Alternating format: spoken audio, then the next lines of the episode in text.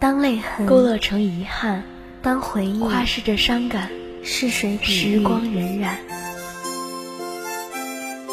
终于，我们不再为了生命狂欢，为爱情狂乱。然而，青春彼岸，剩下正要一天一天一天的灿烂。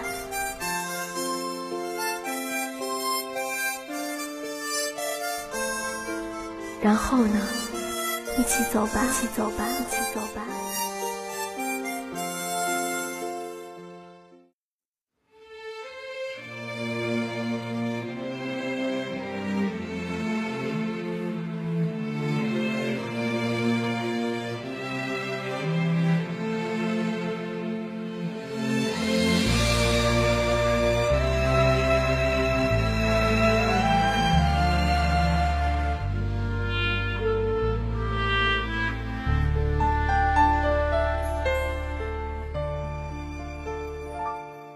万丈阳光，只求有一米照进你的心田。又到了每单周二的下午，一米阳光和您见面了。我是大家的好朋友小曼，我是大家的好朋友海超。时间过得真是飞快啊！转眼间，我们开学已经有一个多月了。从春寒料峭到现在的春暖花开，自己身边的环境变化真的很大，还有天气真是越来越暖和了。说的没错。不过呢，建议大家现在还不要把棉服收掉。有句老话说得好，叫春捂秋冻。呃，因为春天气温变化无常，像我这样感冒了就不太好了。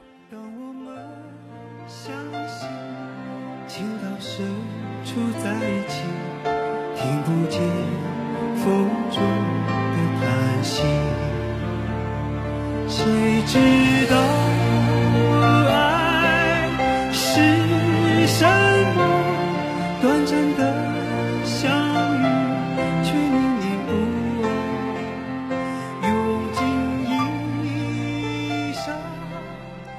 好，接下来进入我们今天的主题吧。海超，你给大家准备了什么呢？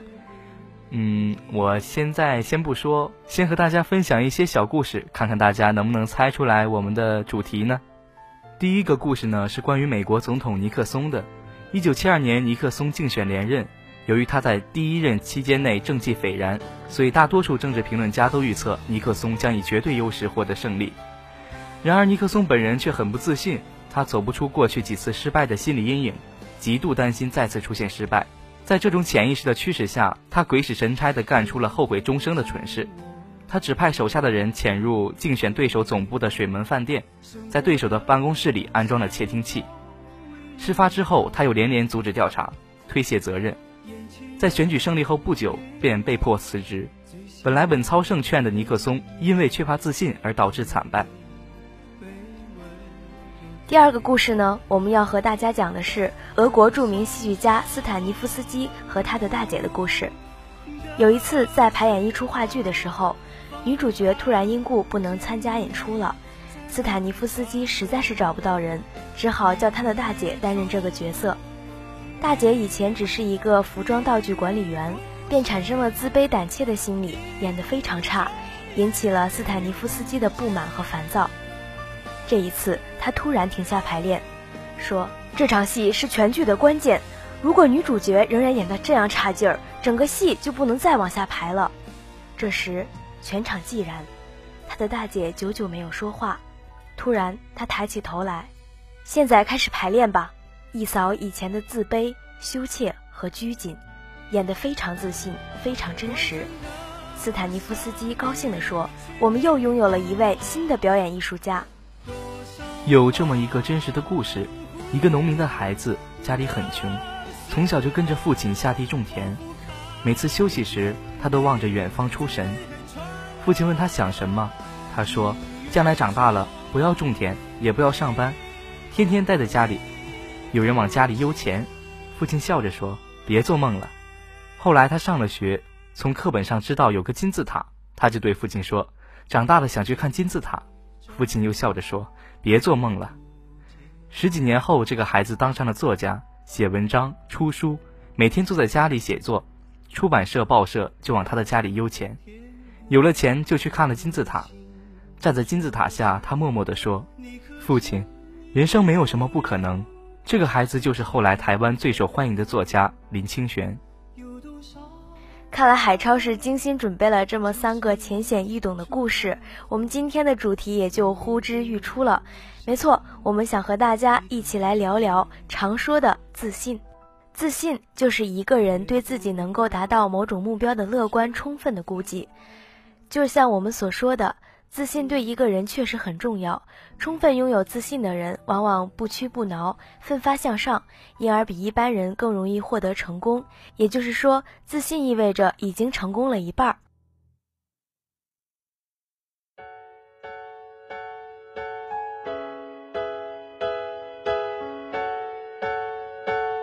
呃，那么海超，你身边有没有那些非常表现的自信的人？他们都有什么样的共同特点呢？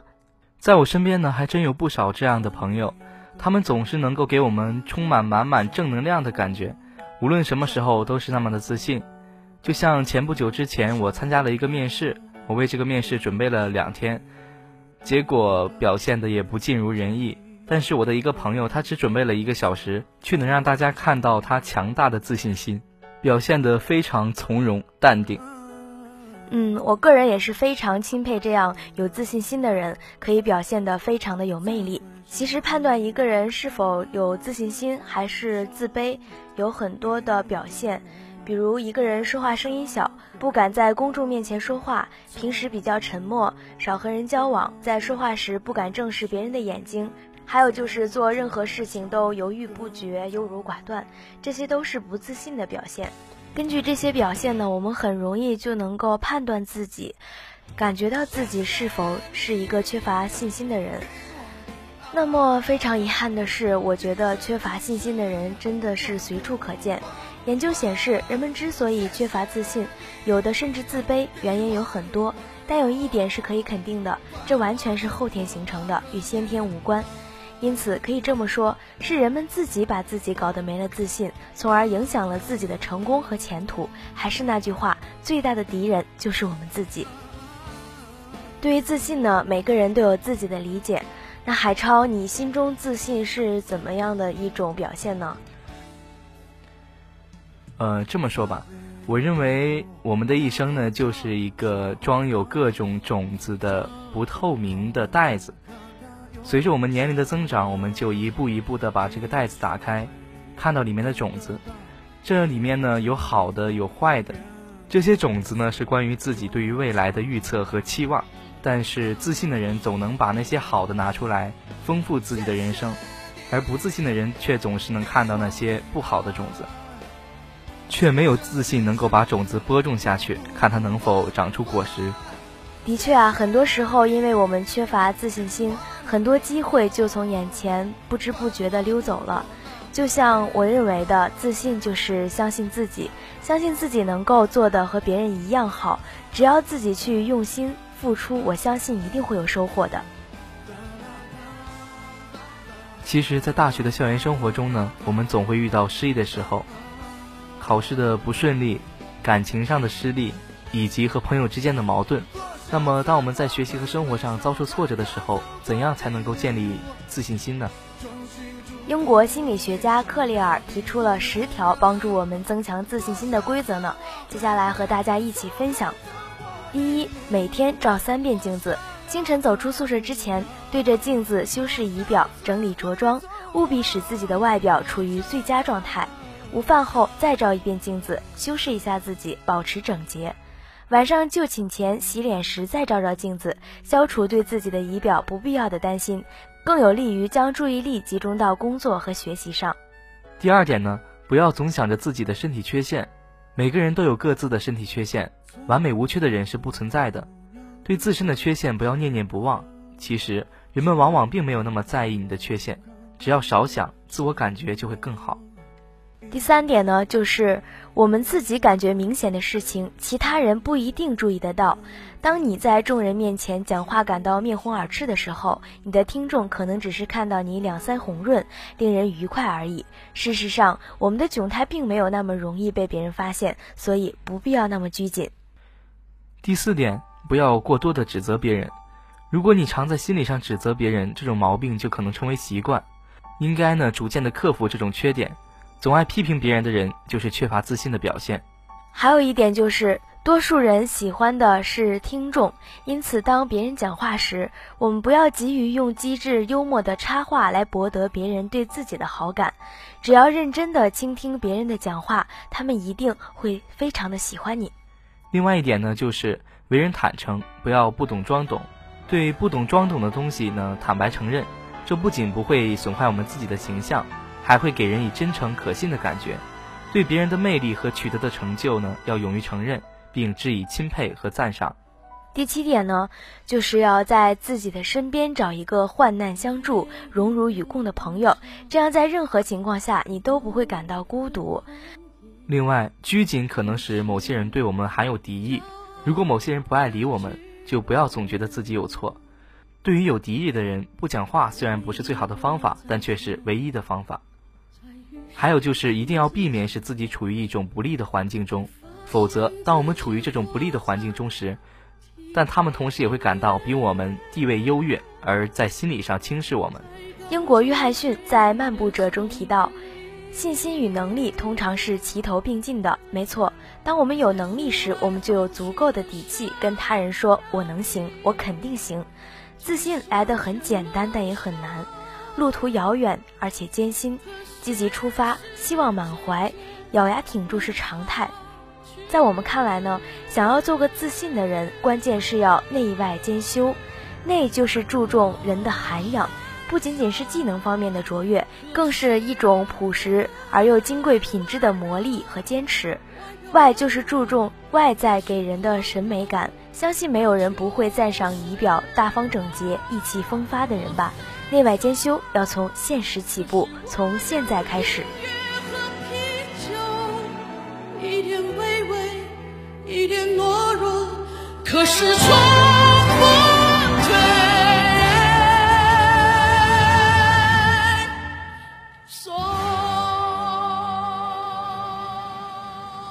诺贝尔文学奖得主吉卜林在给儿子的信中这样描述自信：如果你有梦想，就不会迷失自己；如果你有神思，就不会走火入魔。吉卜林回首自己走过的往昔，用诗凝聚深情。教导自己十二岁的孩子如何成为一个有修养的男子汉，这是爱，但也是自己对梦想的写照。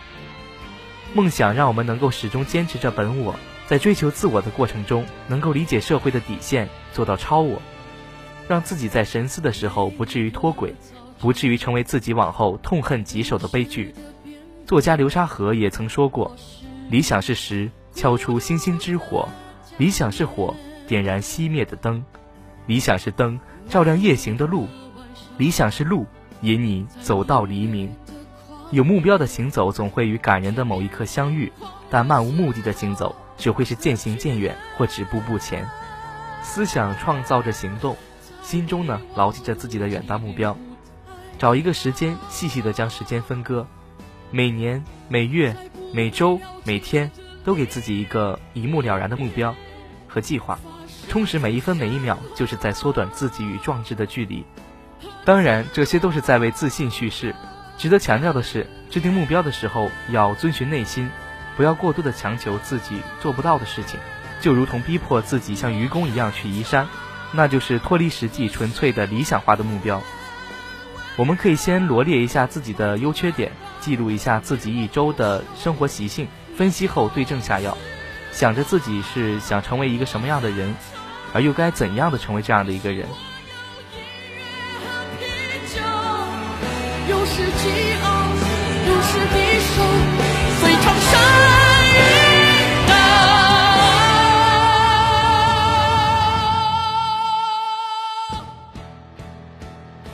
俄国列夫·托尔斯泰在《战争与和平》中提到：“为了取得前进的力量，我们就必须怀抱到达一个乐土的希望。”在大学里。不能经常绝望，因为当一个人绝望时，是完全没有动力前进的，也完全没有心思去思考接下来该如何挽救，只会坐以待毙，任自己沉沦。所以，经常怀着希望，即使接近绝望边缘，也要学着创造希望。在沙漠中，我们可以想象着绿洲；在学习压抑时，想着父母对自己取得优异成绩的欢心。相信总有希望，总会有动力的。希望常在。微笑常在，动力常在。在很多时候呢，我们会脱口而出：“我快崩溃了。”是的，每个人都会有接近绝望的时候。这时候可以想着自己的榜样，试着这样问自己：“他做到了，我为什么不能呢？他在努力，我还好意思放弃吗？”此时就让榜样支撑我们走下去，哪怕只有小小的一程。在大学里，人才济济，试着找一个比自己优秀的人，向他学习、观察、请教，在模仿中突破创新，在向他靠近的过程中做好自我。在大学里锻炼人的机会有很多，只是要看我们愿不愿意去把握。每一次课堂的发言，每一次演讲比赛，每一次小组组长竞选，每一次的活动组织，每一次的宿舍交流。这些平常的小机会呢，都是一个小小的能力锻炼的平台，抓住了就受益无穷。课堂发言，我们既发出了自己的声音，也锻炼了自己在他人面前展现自己的胆量。演讲比赛，我们面向更多的观众，更有力提高自信，同时也在短短的应对时间内提升了能力。小组组长自荐，考验了我们的统筹能力和领导能力。而组织活动也是让我们在思想风暴后寻求最棒的方式，得到赞许，得到认可。在各种舞台上展现自己，不是让自己一个劲儿的抛头露面，而是该出手时就出手，不要犹豫太久。机会只有一次，相信擦肩而过的时候是人生开始悔恨的时候。还有非常重要的一点是，我们要关注仪态。当自己能力过人时，如果一直衣冠不整或者是板着脸孔，那么人们只会厌弃自己。在现实生活中，即使是路边的乞丐，有时也会报以微笑。服饰不一定要是品牌的，但至少要符合自身的气质，给人清爽之感。穿上得体的衣服后，请不要忘记微笑、昂首。低头显示的只是颓丧，冷面孔表示的是冷漠。不管在课堂还是食堂。不管是在走路还是跟人交谈，记住微笑，那时你享受的不只是自己的喜悦，更是在体验他人回赠微笑的惊喜。微笑的人最美，也是最自信的，因为微笑可以缓解内心的紧张，让自己走入舒缓的状态，这会让自己在某些特殊的场合赢得胜利的筹码。我觉得这一点我是深有体会的。当我去录节目的时候，如果面带微笑，我就会觉得声音自然流畅，非常有感染力。相反，如果只是单纯的机械的去念一些文字，那么会经常使自己不自然的就陷入了一个尴尬的境地，让听众感觉不到自己真诚的心。所以，自信的人是最美的。学着去做一个内外兼修的自信者。我相信，在不久的将来，我们都会以一名佼佼者的身份出现在竞争激烈的职场中。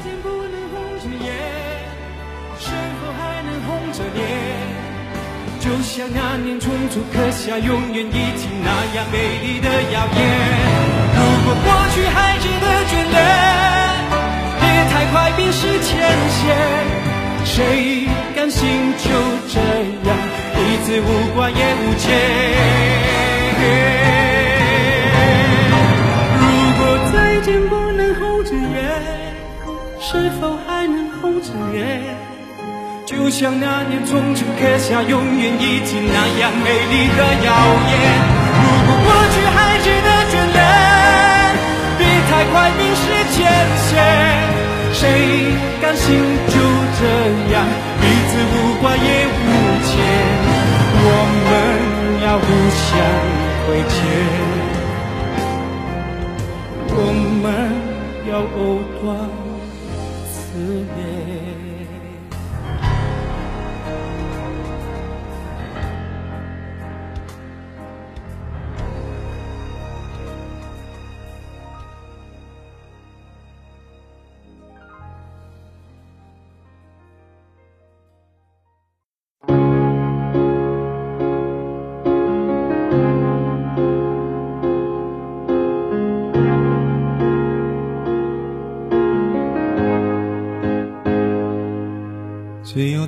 轻便的行李，只想太短途的旅行，是否感触？对不起，那么多年和我相处，你可惜太少爱情的证物，我感激没留下太多包袱，干净利落，免得让我忍不住要回顾。是你主动结束，却又走得铭心刻骨，你不甘心，为什么投入过又要退出？亲爱的，这都是人之常情，这叫做两不耽误。这些过程还会不断重复，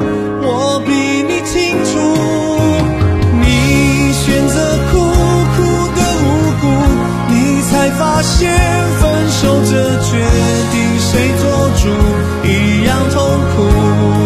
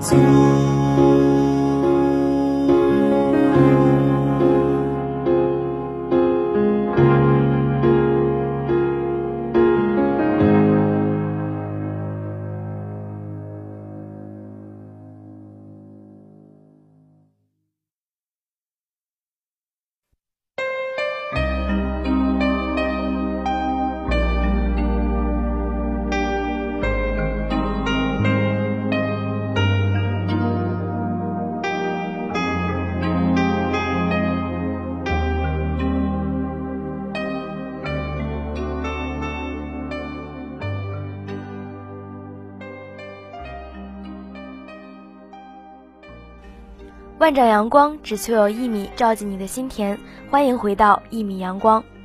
在刚刚的节目中呢，我们为大家一起分享了自信的表现以及如何提升自信心的方法。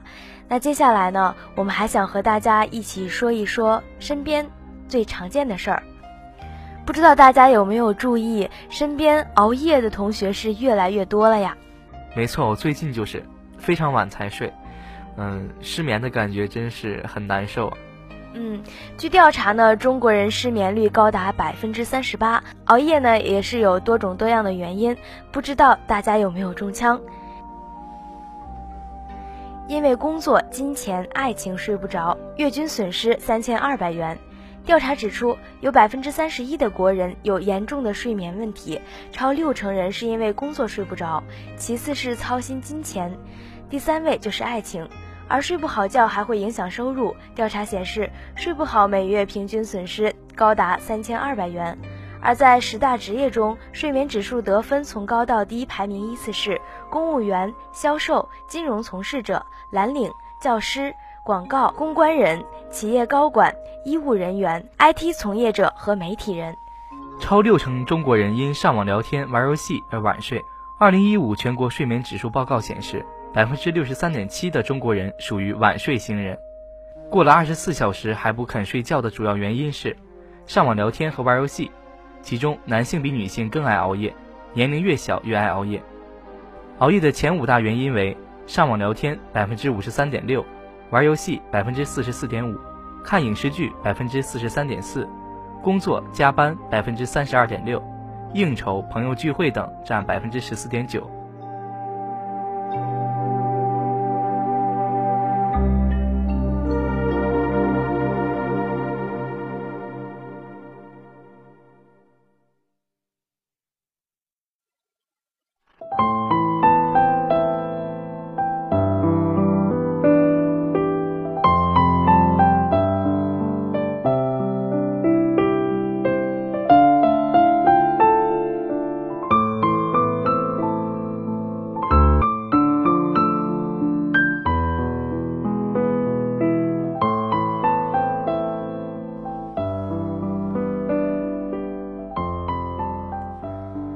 乎每个人都知道熬夜和失眠对自己的健康是非常有害处的。那么一旦形成这样的习惯，真的是非常难改变的。医生建议，如果无法入睡，就别躺在床上，要起来干点什么。因为躺在床上就像到了刑讯室，使睡眠冲动大大降低。如果出现焦虑的情绪，把灯光调暗，然后下床，闭上眼睛听音乐。等到昏昏欲睡的时候，再回到床上就能自然的睡着了。另外，要减少咖啡因、酒精的摄入，避免看电视、玩电脑这样的活动。当我们半夜惊醒的时候呢，别着急开灯，此时不要开灯，也不要醒了就去卫生间。睡眠专家称，开灯会告诉大脑现在是清晨了，影响大脑分泌褪黑素，让我们更难入睡。建议从三百倒数，隔三个数数一次。能帮助快速入眠。另外，如果起床前一个小时醒来，不妨干脆起床。习惯晚睡就别改变。医生建议，如果习惯于晚睡，不要试图改变。周末以及其他时间就寝时间不要很随意。早上起来最好先别看到强光，这样会使体内生物钟适应较早的作息规律。长久以来，网上都在流传一种叫做达芬奇睡眠法。达芬奇每四小时睡十五到二十分钟，这样一天下来只睡两个小时左右，余下大把的时间从事创作，而且能保持充沛的精力。这种多项睡眠把完整的睡眠时间分割开来，不少迷信这种睡眠法的人都希望通过它来缩短睡眠的总体时间，同时人的精神状态却可以和连续睡九个小时的单项睡眠差不多，就可以有更多的时间来工作和学习。然而，心理学家伍兹奈克认为多项睡眠的方法没有什么科学依据，因为我们的大脑根本无法适应多次打盹的睡眠模式。脑电波和其他生理指标的研究显示，我们的生物节律是双向而不是多项的，这决定了我们的身体总是倾向于一个整块的睡眠时间。试图利用多次短暂的打盹来减少睡眠总量的做法，会让睡眠不同阶段的时间都缩减，扰乱生物节律，最终可能会造成类似睡眠剥夺。和睡眠节律紊乱症的负面效果，例如身体和心理的机能减退、焦虑和紧张感的增强、免疫功能的下降等等。于是，依据其他专家对睡眠的研究。建议大家最好还是在晚上十点到早上七点的黄金睡眠时间中睡够八到九个小时。如果实在遇到紧急的情况，或许可以尝试使用打盹的方式，让身体得到片刻的轻松。不过这种方法只能是对基本睡眠的一种补充。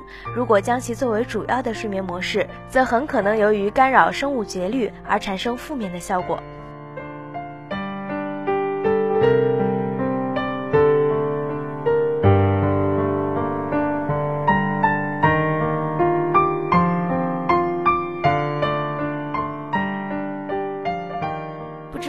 今天的节目就要和大家说再见了。下期同一时间，一米阳光与你不见不散。